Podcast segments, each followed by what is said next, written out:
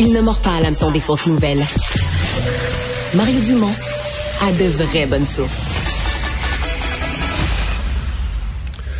Or, il nous l'avait promis hier, poursuite de sa tournée des régions, euh, tournée euh, pour prendre le pouls à la veille des élections.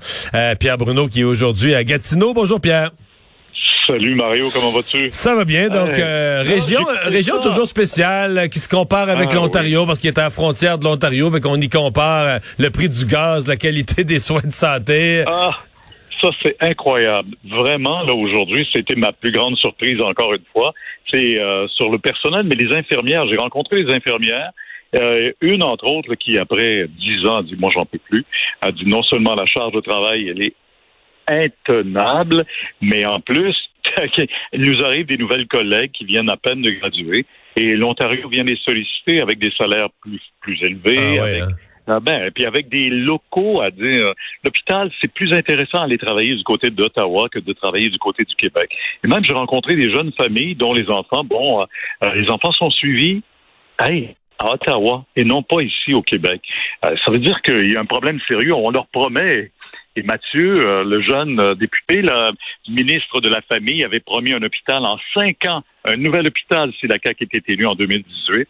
Non seulement on n'a pas trouvé le terrain encore, euh, l'hôpital est dans les plans peut-être futurs, mais euh, ce sera pas avant dix ans encore. Alors, tu sais, les gens croient nos politiciens de moins en moins, mais avec des promesses qui sont de moins en moins réalistes aussi pour eux. Mhm. Euh, non, mais il y a beaucoup de choses, c'est intéressant. Le logement, encore une fois, ça revient tout ça aussi dans l'actualité. Mais on a une gouverneure générale là, qui euh, voyage bien. Oui, oui, on parlait de ça juste avant.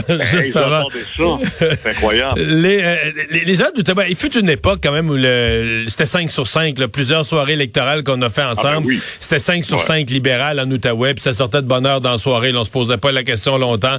Dès que ça Là, commençait à sortir. quatre, là. Je pense que ça va être quatre pour la CAQ. Euh, en fait, les gens pensent, en tout cas, que la CAQ pourrait aller en chercher un, un quatrième comté. Aller chercher Hull, ouais, parce que là, c'est 3-2 présentement. 3, 4, 3-2 2 présentement. libéraux. Oui, Euh, oui, je sais que oui, les libéraux oui, disent oui. que Là, leur sondage reste bon dans la région, dans l'ensemble. euh, Exact. Je pense que euh, André Fortin, en tout cas, lui, pourrait probablement garder son comté. Les autres, euh, savoir maintenant. Et ben, je, je sais pas, mais ça, il faut garder le suspense. Et là, je regardais euh, le sondage de ce matin. Là, c'est pour l'opposition. Qui Ouais. sera l'opposition officielle? Ben ça, ça reste aussi là, avec des sondages aussi maintenant. Euh, en fait, c'est une division à quatre de tout ce qui reste du vote et c'est ça qui est intéressant à suivre pour nous, la campagne électorale. Mais que ce soit 80, 85, 90 députés ou 95 députés euh, pour la CAQ, ben c'est euh, l'opposition. Et qui sera l'opposition? Et qui Ben, va faire Hull, véritable euh, opposition? J'ai- On a entendu ce ce matin ou hier euh, euh, Gabriel Nadeau-Dubois dire que cette semaine, dans les cinq jours qui restent de campagne, il va passer, il va faire un crochet par la circonscription de Hull, euh, et qui où il y a- c'est quand même une, euh, une ville universitaire. Il y a l'Université du Québec en. Outaouais. Et Ben, semble-t-il qu'il y a des espoirs pour Québec solidaire là-bas. Ben, il y en a toujours des espoirs, mais je pense que tous les chefs politiques vous diront qu'il y, a y a de l'espoir pour eux à quelque part.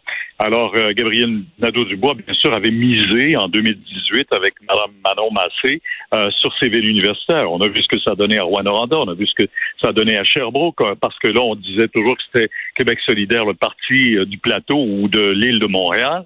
Mais là, ils avaient sorti, ils sont sortis de l'île, et là, est-ce qu'ils pourraient venir dans- jusque dans l'Outaouais Oh, ben, ça suit, c'est à voir, mais il y a des gens qui m'ont parlé de ça, Québec solidaire ici, qui avaient un intérêt pour cette formation politique-là aussi. Mais, mais dans l'ensemble, ce qui est intéressant de voir, c'est euh, c'est l'intérêt des gens pour la politique. Moi, c'est ce qui m'a le plus renversé au cours de cette tournée-là. là.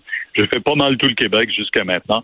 Je peux vous dire que sur les 3000 kilomètres qu'on a fait, j'ai senti un intérêt partout Ben, Pierre, pour cette campagne électorale. Tu as vu euh, probablement les chiffres qui ont été diffusés ce matin par le directeur général des élections. 24, 23, Ben oui, sur la 24, participation record, une participation jamais vue à ces deux Ouais. journées de vote par anticipation. Probablement que ça parle de quelque chose. là.